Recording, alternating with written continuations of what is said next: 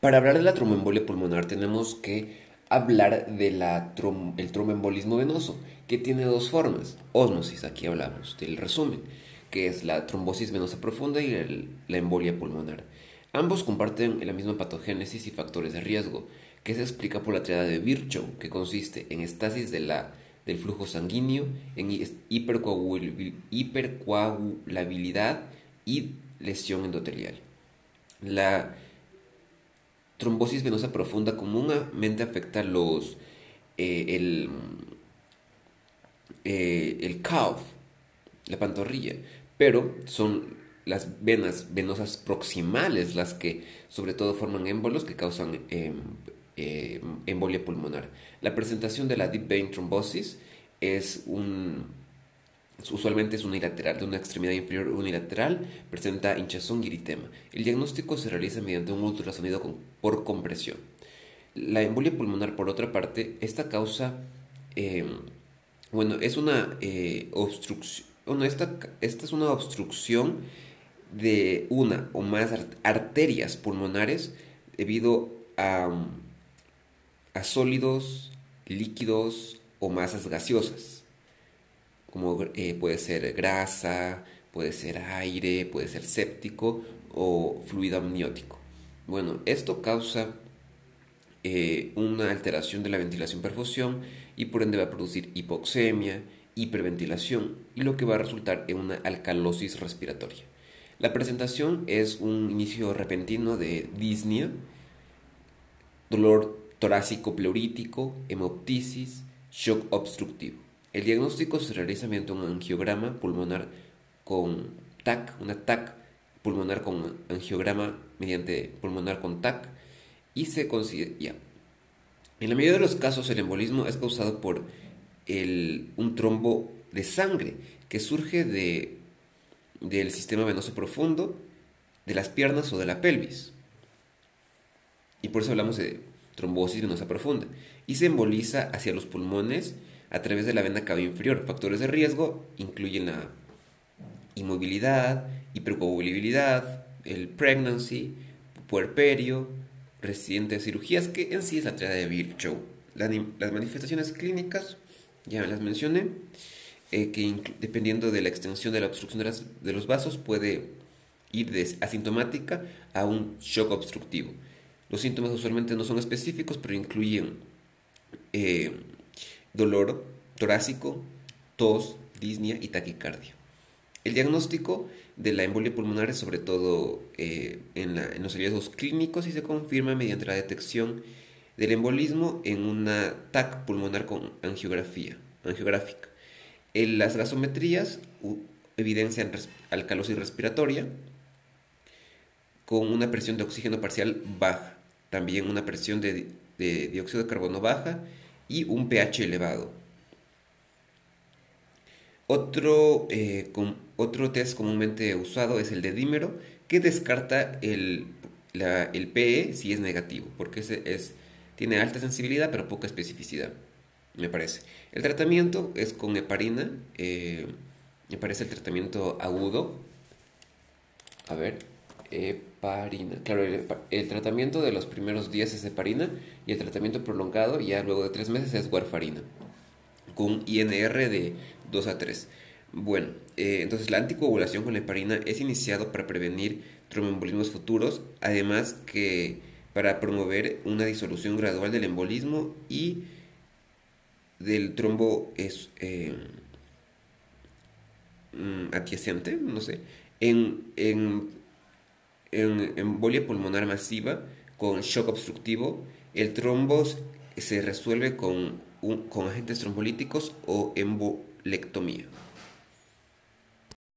Hablando de conceptos, tenemos que la enfermedad tromboembólica venosa pues eh, tiene dos manifestaciones, que es la trombosis venosa profunda y la tromboembolia pulmonar.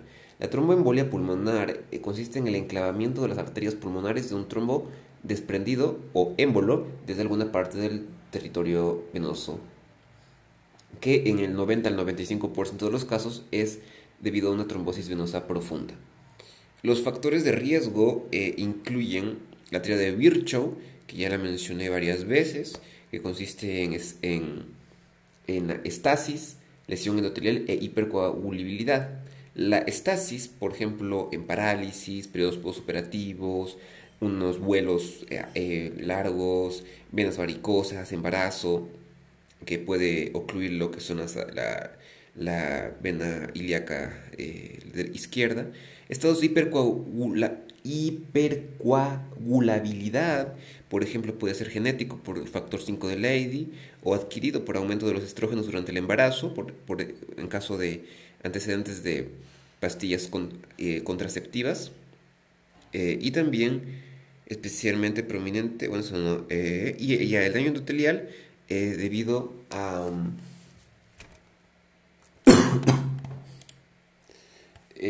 es cuando hay un trauma y esto expone el colágeno de los vasos y esto inicia una cascada de coagulación. Entonces por eso es daño endotelial. Y ya, estos son los factores riesgo. Mm, ya, otros factores de riesgo es fatal. El fatal, F de grasa, fat, A de air, aire, la T de trombos, trombos y la A de, de, de, fluido amniótico y la L de less común, que es menos común, bacterias, tumores y cemento. Que son como etiologías.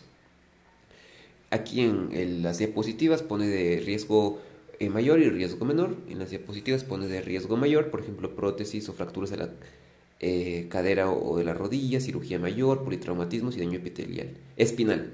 Y los factores de riesgo menores es inmovilización. O, ve, la inmovilización son riesgos menores. También fármacos hormonales estrogénicos, embarazo puerperio, lo que ya mencioné. Ya. En cuanto a la epidemiología, este, es la tercera causa de muerte cardiovascular y es la causa prevenible más frecuente de muerte entre los pacientes hospitalarios. La incidencia se doble con la edad. Es sí, este, es de 1 por cada mil a los 60 años. El sexo es igual en hombres como mujeres, pero es mayor en mujeres, en, digo en hombres, ¿Es mayor en hombres? Bueno, aquí difieren. Ambos pones mayor en hombres, pero en las diapositivas es igual en hombres que mujeres, pero aumenta en, mujeres en edad reproductiva por el uso de, pastillas anticonceptivas. Eh, la mortalidad es eh, eh, alrededor de 100.000 muertes por año. La fisiopatología eh, aquí en la fisiopatología, pues en la diapositiva simplemente nos habla de que hay un aumento de la resistencia vascular pulmonar, alteración del intercambio gaseoso, hiperventilación, aumento de la resistencia de las vías eh, respiratorias y disminución de la distensibilidad eh, pulmonar. Pero en osmosis nos explica más bonito, en, en, la que pues hay un shunt intrapulmonar debido a pues hay un a que la sangre pues va desde segmentos poco perfundidos a segmentos más perfundidos. Los vasos sanguíneos de vasoconstricción. Hay también alteración de la ventilación-perfusión, por lo que hay oxígeno, pero no puede alcanzar los, el vaso sanguíneo porque hay el trombo y disminuye la saturación de oxígeno y por tanto hay hipoxemia. También hay respiros alcalosis respiratoria debido a que el cuerpo lo que intenta, eh, los quimioreceptores detectan hipoxemia y envían señales al cerebro, esto aumenta la ventilación, produce hiperventilación y por tanto sale CO2 y por alcalosis respiratoria. Este, puede producir esto infartos de órganos como los riñones, excepto los pulmones porque los pulmones reciben una irrigación dual, tanto de la arteria pulmonar como de las arterias bronquiales. Eh, un trombo en el corazón aumenta la presión del, corazón derecho y esto produce una insuficiencia cardíaca derecha y un shock obstructivo. El corazón izquierdo no recibe suficiente eh, sangre, lo que disminuye el llenado ventricular izquierdo y disminuye el, volumen sistólico. Ya. El cuadro clínico en relación a las manifestaciones clínicas, eh, lo que vamos a decir es que, bueno, en la diapositiva simplemente pone 3. Colapso circulatorio, disnea aislada e infarto pulmonar. El colapso circulatorio se va a manifestar por síncope, hipotensión, cianosis, por colapso circulatorio. Síncope, hipotensión, cianosis. Eh, otro que es la disnea, disnea aislada, eh, y el infarto pulmonar, que cursa, el infarto pulmonar va a producir dolor torácico, pleurítico y o hemoptisis. Otro, otras... Eh, cosas que también pone ambos es del señor En la cabeza, síncope y fiebre. En la región de la boca, tos, hemoptisis, disnea, taquimia. En la región del pecho, em, dolor torácico. En la región de las piernas, pues trombocitis no profunda, hay sensibilidad de la pantorrilla o de la pierna, puede, puede estar presente. Ya, simplemente eso. Em, en, en, osmosis, si nos pone, por ejemplo, que en la hipoxemia y la hiperventilación producen eh, disnea, taquimnia, eh, la disminución del, volumen sistólico ventricular izquierdo aumenta la frecuencia cardíaca y produce taquicardia. Eh, aquí también tenemos el dolor torácico, la hemoptisis debido a un infarto hemorrágico y la hipotensión se va a manifestar también por distensión de las venas yugulares, Em, unos sonidos pulmonares claros indican shock obstructivo. El 20% de la población tiene un foramen oval patente, eh, lo que produce, puede producir un, un embolic stroke. Eh, bueno, un embolic stroke. Ya, eh, en el, bueno, aquí nos habla también de un del electrocardiograma que vemos un patrón de SU, S1Q3T3. Que no, no, creo que sea importante por ahora. Hay que considerar siempre la embolia pulmonar como diagnóstico diferencial en disnea progresiva y recurrente de una etiología no certera. ¿Ya? Luego vamos a empezar con el diagnóstico. El approach del diagnóstico, pues primero es ver que la estabilidad hemodinámica, los pacientes estables tienen una presión sistólica mayor a 90 milímetros de mercurio. El segundo paso es evaluar la probabilidad de embolia pulmonar con los criterios de Wells, eh, que puede, se clasifican en bajos, menos de 4, intermedios, um, menos de 4, pero los modificados, y, y alto, que es mayor de 4. Y también se obtienen laboratorios de rutina, por ejemplo, em, el dedímero, que si es más 500 o mayor, se indica una angiografía pulmonar mediante TAC, y si es menos de 500 nanogramos por mililitro, no es probable que haya embolia, tromboembolismo pulmonar. En pacientes gravemente enfermos, que no pueden ser transportados, se utiliza una ecocardiografía en la propia cama. Exploraciones complementarias que ponen las diapositivas. Ahí pone la gasometría que muestra hipoxemia con normocapnia o hipocapnia. La PaO2 puede ser normal hasta un 30% de los pacientes. Hay alteraciones radiográficas. Las más frecuentes es elevación del diafragma, infiltrado pulmonar y derrame pulmonar, en general escaso y, y hemático. Los signos de Hampton, Fleischner y Westmark de Hampton es una consolidación subplural en cuña sugestiva de un infarto pulmonar. El signo de Fleischner es ensanchamiento de la arteria pulmonar del lado de la, del TEP. Y el signo de Westermark es la oligoemia focal, que quiere decir área local más radiolúcida o negra que el resto, resultado de los vasos distales al embolismo no reciben perfusión. Los trastornos del electrocardiograma ya les indiqué que es el patrón SUQ3 T3, que es raro indicativo de hipertensión pulmonar. También puede haber inversión de las ondas T en las derivaciones precordiales derechas, hipertrofia sobrecarga de las cavidades derechas. Ya, eh, en el diagnóstico también en la diapositiva nos habla que se debe considerar una TEB aguda sintomática, en disnea de nueva aparición, empeoramiento de su disnea habitual, dolor torácico, síncope de hipotensión, las manifestaciones clínicas, ¿no? Pruebas complementarias básicas, eh, han descartado otros diagnósticos diferenciales mediante imágenes eh, analíticas, electrocardiograma, gasometrías. El de dímero es de alta sensibilidad pero de baja especificidad, em, debido a que se puede asociar a otras situaciones como edad avanzada, infarto, agudo miocardio, cáncer, embarazo, ingreso hospitalario o otra, cirugía. El de dímero es un producto de, degradación de la fibrina presente en el trombo que se genera cuando esta es proteolizada por la plasmina. ¿Ok? Em, ya les hablé que luego si el dedímero es mayor de 500 se utiliza una angiotac eh, de elección para el diagnóstico. Aquí nos habla de, de, criterios de Wells para la graduación de la probabilidad clínica de la tromboembolia pulmonar aguda asintomática, la puntuación de TRE por ejemplo, puntuación, probabilidad baja menos de 2, probabilidad intermedia entre 2 y 6 y probabilidad alta mayor de 6.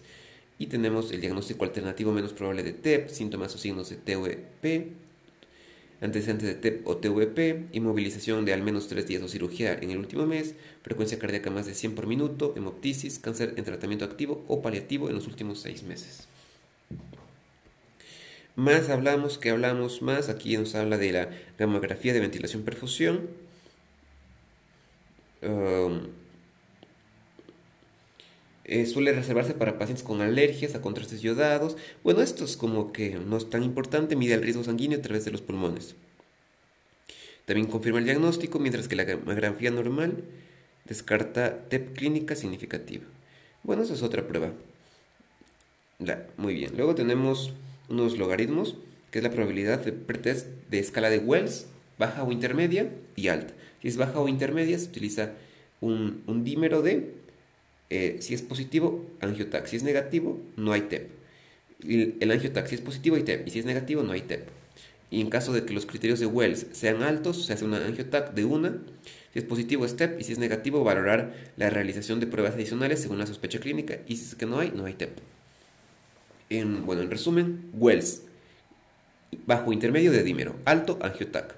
Si se realiza el de dímero, sale positivo, angiotac, y si sale negativo, pues se descarta.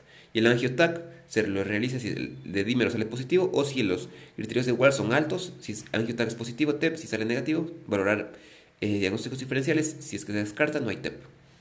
El angiotac disponible y el paciente pueden ser trasladados a sala de radiología, sí o no. Si es que sí, angiotac. Y si es que no, ecocardiografía, disfunción del ventrículo derecho, sí, TEP, no, no hay TEP. Ok, bueno, eso es, en, se puede, en resumen, hay ecocardiografía, es una eh, alternativa al angiotac. El pronóstico, Carolina puso supervivencia de 5 años, varía entre, eh, bueno, eso no sé, mm, adverso incluyen edad avanzada, enfermedad cardíaca y tratamiento anterior inadecuado tardío. Aquí, bueno, el pronóstico tal vez refiere al riesgo alto, Mm, riesgo bajo, tal vez con los criterios de Wells, ¿no? El tratamiento, eh, el tratamiento en ambos, ahí nos habla bien bonito del tratamiento, que consiste primero en el approach, para primero estabilizar al paciente y proveer eh, cuidados de soporte, y luego iniciar la terapia basado en la estratificación del riesgo y el riesgo de sangrado. Entonces, en el punto 1 es estabilizar al paciente con, por ejemplo, fluidos intravenosos, si es que es para eh, sistema hemodinámicamente inestable, por ejemplo, pacientes con hipotensión o shock constructivo. También terapias de soporte como suplementación de oxígeno y analgesia. Y luego se realiza la, terapia basada, eh, eh, la terapia de acuerdo al riesgo, a la estratificación del riesgo. Puede ser una embolia pulmonar masiva o no masiva. en la masiva pues se, lo, se realiza Mm, trombólisis, preferentemente con un activador del plasminógeno de tipo tisular recombinante como la alteplasa o una embolectomía. Entonces, en resumen, si es que hay un, PE masivo, se, se, utiliza una terapia tromboembólica con alteplasa o embolectomía. Y en caso de que sea una PE no masiva, se realiza anticoagulación o un filtro de la vena cava inferior. La anticoagulación se la realiza en los primeros 5 a 10 días con una heparina de bajo peso molecular, por ejemplo, el enoxaparina, o alternativa es la fondaparinux. Fondaparinux. Y también se puede utilizar eh, heparina no fraccionada en pacientes con fallo renal. Y luego la anticoagulación a largo plazo, es decir, luego de tres meses, se realiza con warfarina y el objetivo es tener un INR entre 2 y 3. Aquí también nos habla de... No, no, eso no importa. Eh, ya, aquí en la diapositiva nos pueden ver que las medidas generales, ¿qué es lo que les hablé? De los fluidos, de oxigenoterapia, Noradrenalina es un inotrópico de elección para shock cardiogénico. Y aquí hay una tablita donde nos habla del tratamiento de la fase aguda de la tromboembolia de pulmón según la estratificación del riesgo. El TEP de alto riesgo, masiva, de riesgo intermedio, masiva y de riesgo bajo, no masiva. La de alto, que es la masiva, identifica shock, shock cardiogénico o hipertensión arterial, hipotensión, hipotensión que es menos de 90, la sistólica. El tratamiento, ya les indiqué, que es la trombólisis sistémica o embolectomía, yo les dije. Y si está contraindicado, parece que es la embolectomía, quirúrgico percutáneo. Y en caso de riesgo moderado, que es la no más submasiva, que es una presión arterial sistólica mayor o igual a 90 y disfunción o dilatación ecocardiográfica del ventrículo derecho y daño miocárdico, se utiliza una anticoagulación convencional, se deterioro hemodinámico después del diagnóstico, trombolisis, vigilancia hospitalaria como monitorización. Y en caso de una TEP de bajo riesgo o no masiva, que es una PAS mayor o igual a 90 milímetros de mercurio y escalas clínicas pronósticas negativas, en caso de disponer de pruebas de imágenes o biomarcadores a ausencia de disfunción, dilatación del ventrículo derecho y de daño miocárdico, se utiliza una anticoagulación convencional, ingreso hospitalario y alta precoz en los primeros 5 días. Y si está contraindicado, un filtro de la vena cava inferior. Esto ya les expliqué. El tratamiento anticoagulante ya les mencioné que se realiza para la no invasiva, primero con anticoagulación parenteral como heparinas de bajo peso molecular, por ejemplo el enoxaparina, o alternativa es la fondaparinox. Fondaparinox. Seguido de antagonistas de la vitamina K como el acenocumarol marol. Solo esta puede ser suspendida a partir del quinto día y siempre que haya una determinación del INR por encima de 2. Mm, bueno, luego, en, sí, en ambos lo que dije ya es lo, importante para aprenderse. El tratamiento trombolítico, este, el trombolítico, el tratamiento trombolítico, em, tratamiento trombolítico, embolectomía. Ah, el tratamiento trombolítico es para, para embolismo masivos o de riesgo alto. Aquí se utiliza un tratamiento trombolítico. Aquí yo les había mencionado que se utiliza el alteplasa, que es un TPA activador. Es Recombinant Tissue Type Plasminogen Activator. El tratamiento trombolítico. Que se puede hacer con ese, con alteplasa, que es una TPA o activador del plasminógeno tisular. Alternativas es la uroquinasa o estreptoquinasa. Indicado para pacientes con TEP aguda, sintomática e inestabilidad hemodinámica entre las contraindicaciones eh, son enfermedades intracraneales, cirugía reciente, antecedente de trauma reciente. Luego, ya con eso acabamos las diapositivas. Y, lo que no le puse la cara es la embolectomía pulmonar, que es la última recurso cuando la trombólisis se está contraindicada, la embolectomía pulmonar. La embolectomía pulmonar, recuerden que es para una eh, embolectomía pulmonar, es para cuando es una embolisis, un embolo pulmonar masivo. Y finalmente los filtros de la vena cava, que es un filtro metal o, u otro material, que es lo colocado en la vena cava inferior, usualmente infrarrenal durante un catéter, intervención de catéter para prevenir el embolismo pulmonar de la, de venosas, de la trombosis venosa profunda y solo es indicado en pacientes que tienen una absoluta contraindicación de anticoagulación o trombólisis. Eso es para una TEP eh, no masiva o de riesgo bajo en caso de contraindicación de la anticoagulación convencional. Y ya, eso acabamos todo lo que viene siendo el tema.